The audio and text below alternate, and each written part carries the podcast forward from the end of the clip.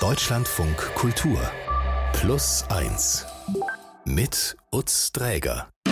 Willkommen hier bei Plus 1. Hier erzählen wir Ihnen ja immer wieder Geschichten von Menschen, die ihrem Leben eine ganz neue Richtung geben. Und dieses Mal geht es um ein Paar, dessen Leben ganz buchstäblich auf Räder gestellt wird und Fahrt aufnimmt. Erzählt wird uns diese Geschichte von Klaas Christoffersen. Der ist uns jetzt aus Hamburg zugeschaltet. Hallo. Hallo. Wie bist denn du auf die Geschichte gestoßen? Also die Plus 1 Redaktion hat eine Mail. Ach, wir waren's. Ja, genau. Also es ist eine Hörerin, die äh, eine Mail an die Plus 1 Redaktion geschrieben hat. Aha. Und das ist Nora. Nora äh, war damals 28 und äh, hat in ihrer Mail über Erfahrungen geschrieben, die sie zusammen mit ihrem Freund Manu auf einem Biobauernhof in der Normandie gesammelt hat. Da waren die beiden während einer längeren Auszeit. Und der Betreff der E-Mail lautete Schule des Lebens und das hat mich schon mal ein bisschen neugierig gemacht, was da möglicherweise dahinter stecken könnte. Und man merkte dann auch in jeder Zeile, wie äh, inspiriert äh, Nora eigentlich von dieser Zeit da auf diesem Biobauernhof in Frankreich war. Mhm. Also sie hat zum Beispiel erzählt, wie oft alle da, die auf diesem Hof gearbeitet haben, am Abend zusammen gesessen haben, zusammen gekocht haben, gegessen, diskutiert, gelacht und auch gefeiert haben. Und es hat sich in der Mail auch angedeutet, dass es da eigentlich um mehr ging als nur um eine Geschichte von einer Auszeit. Denn Nora und Manu haben sich auf diesem Hof ein Haus gebaut. Ein echtes, wirkliches Haus mit Rädern drunter. Das war schon irre, das weiß ich noch genau. Also haben wir uns das erste Mal was gekocht und dann saßen wir da in unserer Sofaecke und waren so, ah, das haben wir gebaut, das ist ja unglaublich. Also das ist einem nochmal richtig bewusst wird. Das ist jetzt erschaffen einfach. Also es ist so unser Traum, den wir uns erschaffen haben. Mit der Idee sind wir ja nie losgezogen. Das kam ja wirklich dann vor Ort und man war so, wow, okay, ja, das ist es jetzt. Und ähm, mal, mal schauen, wo die Reise jetzt weiterhin geht. So klingt sie also, die Nora. Also das Setting ist, Nora und Manu bauen sich ein Haus auf Rädern. Und wie fängt diese Geschichte, die du uns jetzt erzählst, an? Also wie kommen sie überhaupt auf diesen Hof nach Frankreich?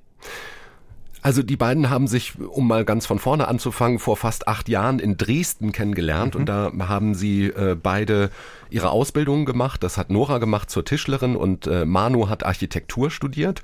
Und nach dem Studium und der Ausbildung sind sie dann in ihren ersten Jobs. Also Manu als Architekt in einem größeren Architekturbüro und Nora baut in einem Betrieb als Tischlerin Inneneinrichtungen für Luxusschiffe.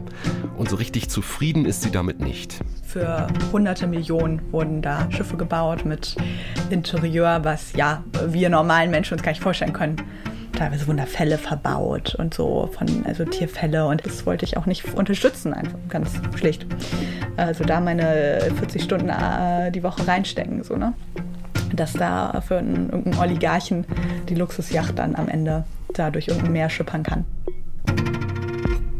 Die spricht so mehrere große Themen an gerade. Also das klingt jetzt so, als sei sie nicht nur vielleicht jetzt mit ihrem Job unzufrieden, sondern als hätte sie so diese ökologischen äh, Dimensionen, auch vielleicht Gerechtigkeit auf der Welt dann auch noch mit im Blick. Ist sie so eine, ist sie so eine große Zweiflerin?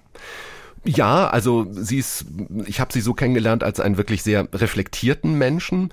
Also sie hinterfragt sich und was sie tut, glaube ich, sehr oft und ständig. Und dabei hinterfragt sie aber eben auch, was du jetzt auch angedeutet hast, so gesellschaftliche Verhältnisse. Und ähm, sie hatte eigentlich einen guten Partner, auch in dieser Hinsicht äh, mit ihrem Freund Manu gefunden. Dem geht's nämlich damals ganz ähnlich. Der ist ja in diesem Architekturbüro in seinem ersten Job und realisiert da so große Bauprojekte. Und das heißt, er bewegt unglaublich viel Beton, aber er würde eigentlich viel lieber, aber diese Chance hat er da nicht, mit zumindest potenziell nachhaltigeren Baustoffen zum Beispiel experimentieren wie Holz. Also die beiden haben eigentlich so ganz ähnliche Zweifel an ihren Jobs. Und irgendwann kam so ein Punkt, da haben wir gemerkt, äh, ja, was gibt es da draußen eigentlich noch? Wie sieht die Zukunft aus? Was sind eigentlich die Kompetenzen und Fähigkeiten, die man dann noch braucht, ne? Für eine Gesellschaft, äh, die in der Zukunft so auch ähm, bestehen kann. Also sie treten so richtig einen Schritt aus ihrem fahrenden Leben, wenn man so will, eigentlich zurück und gucken sich das große Ganze nochmal an. Also die haben ja auch scheinbar offensichtlich dann den Luxus gehabt, sich da nochmal neu verorten zu wollen und zu können auch. Also es ist tatsächlich äh, eine Mischung, wie ich sie auch schon bei Nora beschrieben habe. Also ähm, es ist eine persönliche Jobkrise und gleichzeitig ähm, sind sie auch sehr so an der gesellschaftlichen Entwicklung interessiert und wollen gucken, ähm, wie sie vielleicht auch nachhaltiger, ökologisch nachhaltiger, sinnvoller in gewisser Weise leben können. Mhm. Und äh, wussten auf jeden Fall, das war so ein, am Anfang so ein diffuses Gefühl, wir möchten etwas an diesem Leben, wie wir es bis jetzt haben, in unseren ersten Jobs ändern. Und dann bietet sich ihnen auch relativ bald so eine Möglichkeit oder es tut sich ein Möglichkeitsraum auf.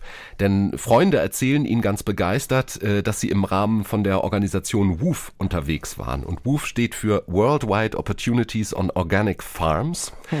Das ist eine Initiative, die äh, weltweit eigentlich Arbeit auf Biohöfen vermittelt. Und zwar nur für Kost und Logis, also ohne Bezahlung, aber man kann da also gegen eine gewisse Arbeitsleistung, die man auf diesen Höfen erbringt, umsonst wohnen und wird auch verpflegt. Und als sie diese begeisterten Erzählungen von mehreren Freunden hören, beschließen Nora und Mano, dass sie das auch machen wollen, dass das eigentlich eine Möglichkeit wäre, auszuprobieren, wie können wir ein anderes Leben leben. Ja, und dann war es eher als so eine Auszeit gedacht, dass wir uns vorgestellt haben, wir gehen dann weg aus unseren Jobs, ein paar Monate, gucken mal, was es noch so gibt und dann kommen wir eigentlich wieder zurück in das alte Leben, nur mit anderen idealistischeren Jobs. so war grob die Idee. ja.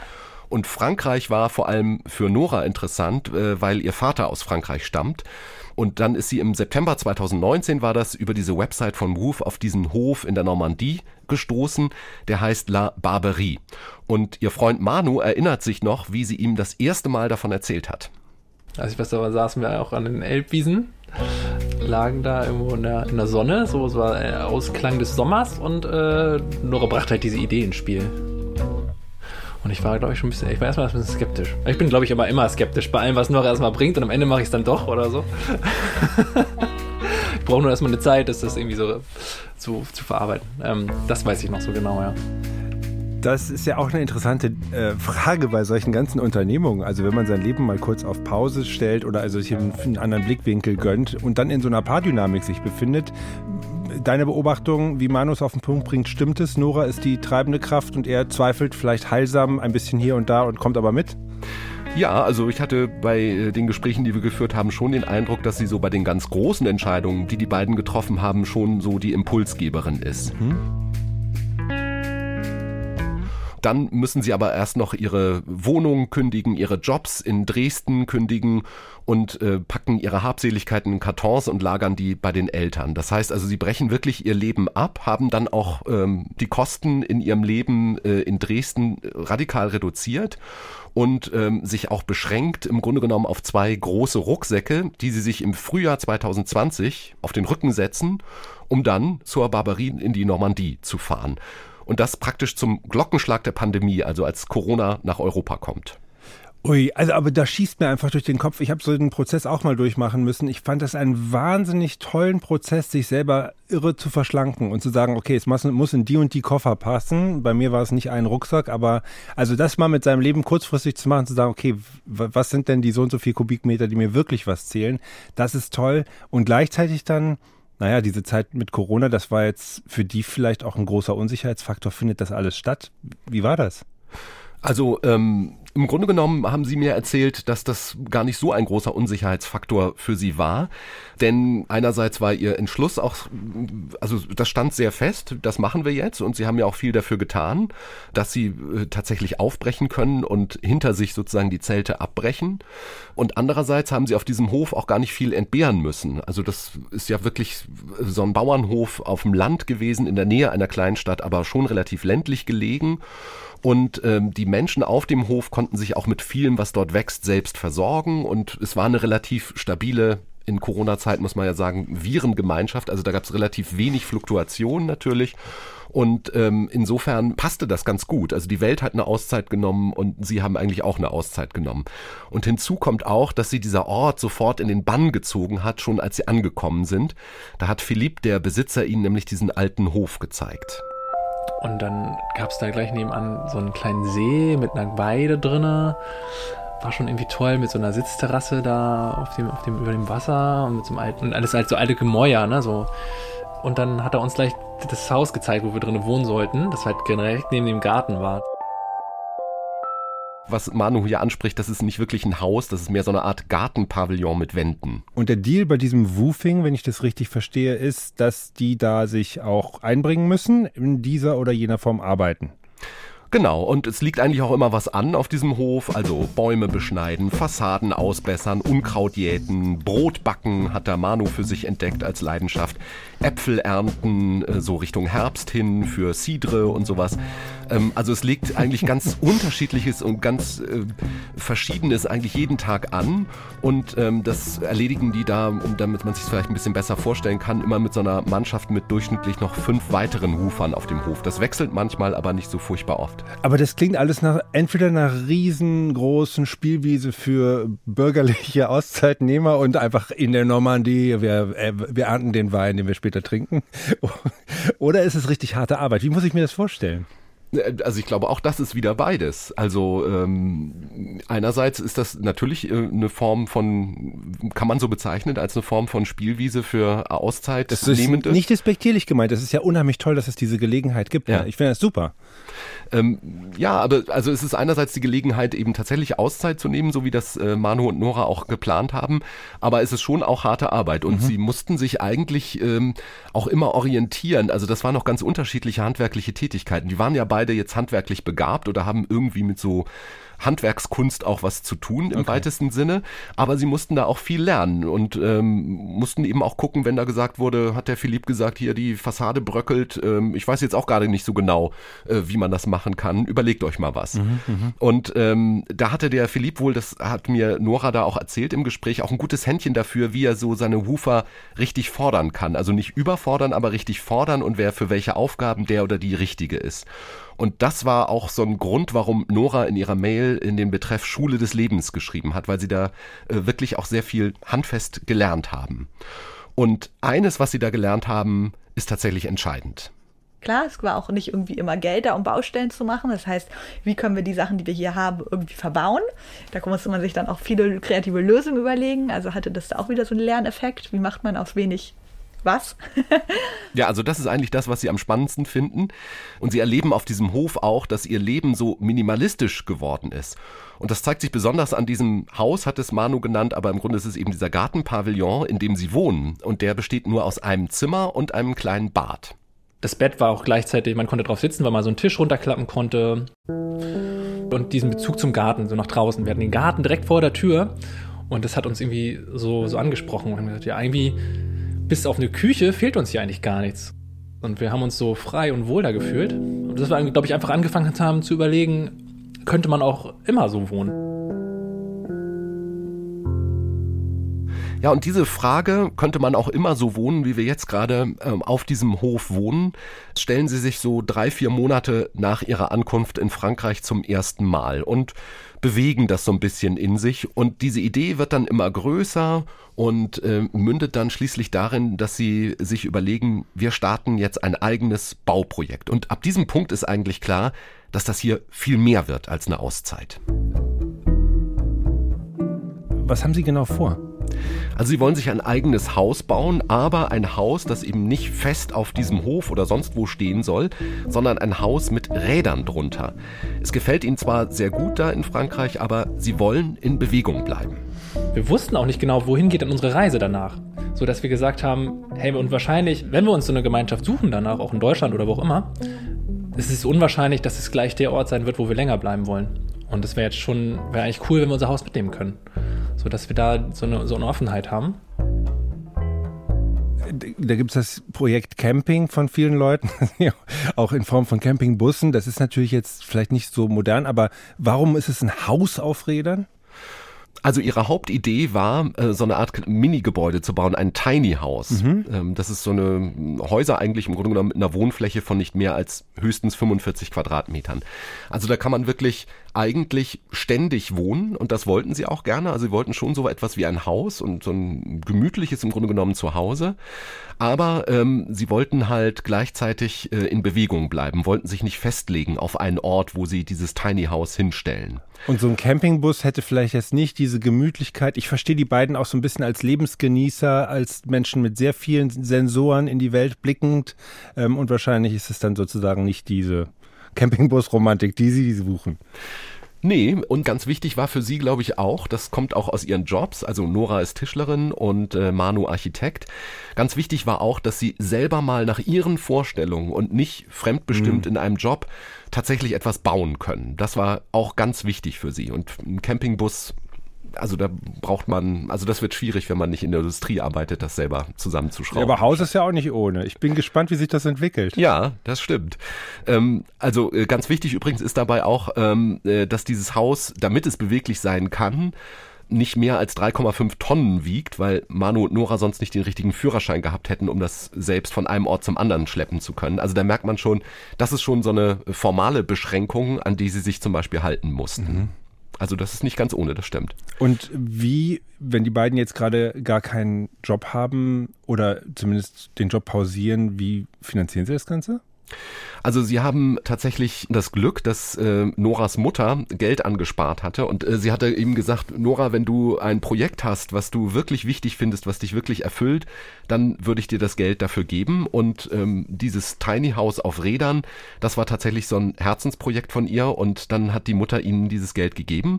Und sie haben insgesamt 25.000 Euro für dieses Haus ausgegeben. Erstmal klingt das viel, aber ist natürlich für ein wirkliches Zuhause gar nicht so furchtbar viel Geld. Aber je länger wir darüber reden, jetzt auch mit dem Geld und so weiter, also das ist ja total komplex. Ich meine, so ein Haus ist ja eben nicht nur ein Campingbus, sondern da ist ja vielleicht dann auch eben die Küche, die sie wollten, aber halt ein bisschen größer und dann ist da vielleicht auch noch das Bad und die Dusche und so weiter. Und dann muss es aber rollen und beweglich sein und wahrscheinlich wollen die auch, dass es schön aussieht und gemütlich ist.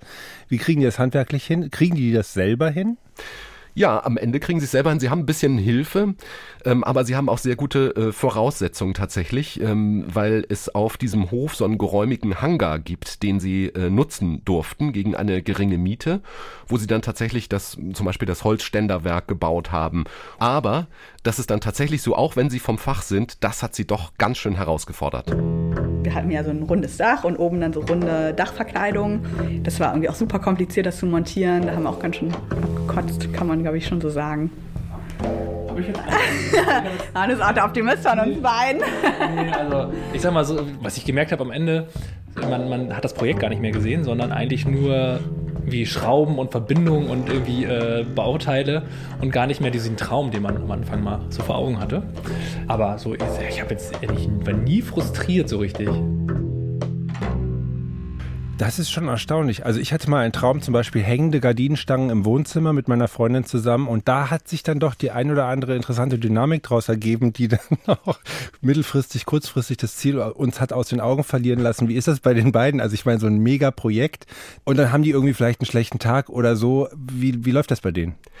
So einen richtig großen Clash, auch zwischen den beiden, weil die das ja als Paar auch machen. Mhm. Das hat es nicht gegeben. Aber das klang jetzt bei Nora auch gerade schon so ein bisschen an. Ganz reibungslos ist das Ganze nicht verlaufen. Jetzt gerade klang das so, als ob Manu gesagt hat, ja, so ein bisschen Probleme und man hat so ein bisschen den Traum aus den Augen verloren. Er hat dann aber später im Interview schon äh, auch fallen lassen, dass ihm beim Bauen aufgefallen ist, wie perfektionistisch er eigentlich ist. Er hat nämlich so bei verschiedenen Arbeitsschritten etwas gemerkt dass ich so denke dabei Nora, ja, warum macht sie das jetzt so? Warum macht sie das nicht so und so? Und dass mich das manchmal richtig gestört hat oder auch wütend oder äh, genervt hat. Und äh, aber ich mir mal sagen muss, okay, ja, das ist aber meine Vorstellung, wie ich das machen würde. Und äh, jeder hat das Recht, das irgendwie anders zu machen. Und vorher habe ich immer so gedacht, so wie ich das mache, ist das halt richtig oder so. Ne? Also mit solchen Themen habe ich mich dann halt auch auseinandergesetzt und habe in der Hinsicht auch viel nochmal über mich lernen können wir hatten ja schon irgendwie auch die Ziel vor Augen. Man wusste, wir machen es jetzt. Also haben uns dafür entschieden, das als Paar auch zu bauen. Und ja, jetzt im Nachhinein ähm, sehe ich es auch mehr als Geschenk. Aber ich weiß, zwischenzeitlich fand ich es echt, äh, manchmal echt auch ein bisschen ätzend. So. Keine. Was genau war ätzend? Ja, ich glaube, dass man mh, sich nichts mehr so zu erzählen hat außerhalb dessen. Ne? Man, also ich glaube, wenn man sonst als Paar, jeder hat seinen Alltag, kann man irgendwie mal, macht man, fährt man mal Urlaub mit Freunden und dann erzählt man sich danach davon und das fiel halt alles weg. Also wir haben wirklich alles miteinander erlebt.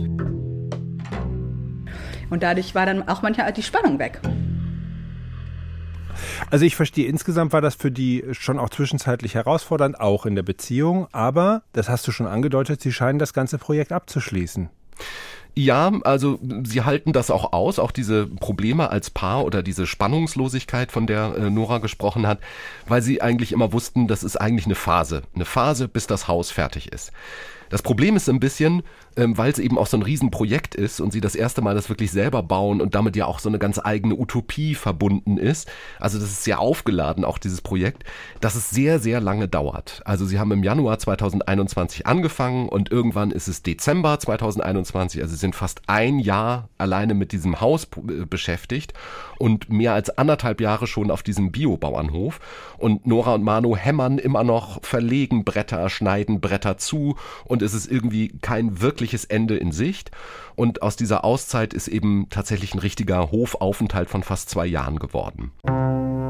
Wir haben gesagt, so, wir brauchen jetzt demnächst so einen Punkt, wo wir mal irgendwie weg wollen. Und Nora hat einfach gesagt, so, ich will hier vor Weihnachten weg also vor Weihnachten 2021. Und da merkt man wieder, Nora ist bei diesen großen Entscheidungen, wo gehen wir hin, wo äh, gehen wir auch wieder weg, auch hier wieder die treibende Kraft.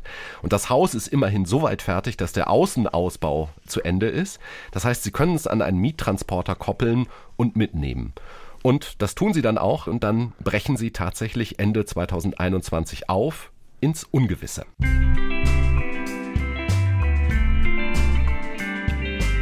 Klaas, wie ging es weiter mit den beiden? Du hast gesagt, der Aufbruch ins Ungewisse war es. Wie ging es denn weiter?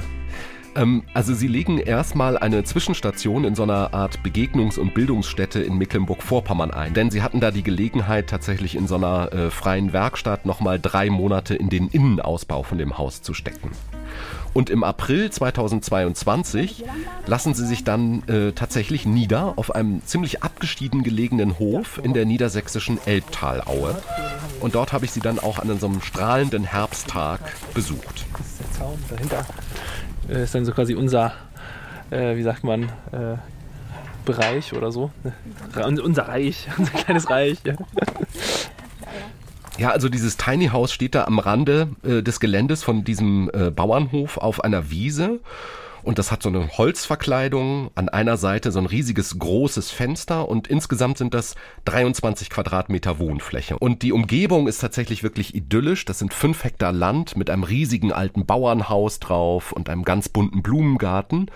Und das ist eigentlich der Landsitz eines Ehepaares, das mittlerweile schon im Rentenalter ist, aber gerne diesen Ort langfristig erhalten möchte und deswegen ähm, sich sozusagen ähm, nach neuen Mitstreitern oder Untermietern, wie man das nennen möchte, ähm, umschaut und so eine Online-Anzeige da äh, geschaltet hat. Und so sind dann eben diese Besitzerin und der Besitzer einerseits und Nora und Manu andererseits letztlich zusammengekommen. Und ich hatte tatsächlich das Gefühl, dass es ihnen da äh, eigentlich gut geht. Und trotzdem klingt immer so ein bisschen Skepsis mit. Die Schmetterlinge kamen alle zu der Zeit, als wir hier ankamen, sind dann hier über, äh, haben das hier so rübergezogen was Feld und dann flogen die alle so hoch. Das war echt äh, irgendwie toll. So wie so ein Paradies kam uns das hier gleich vor.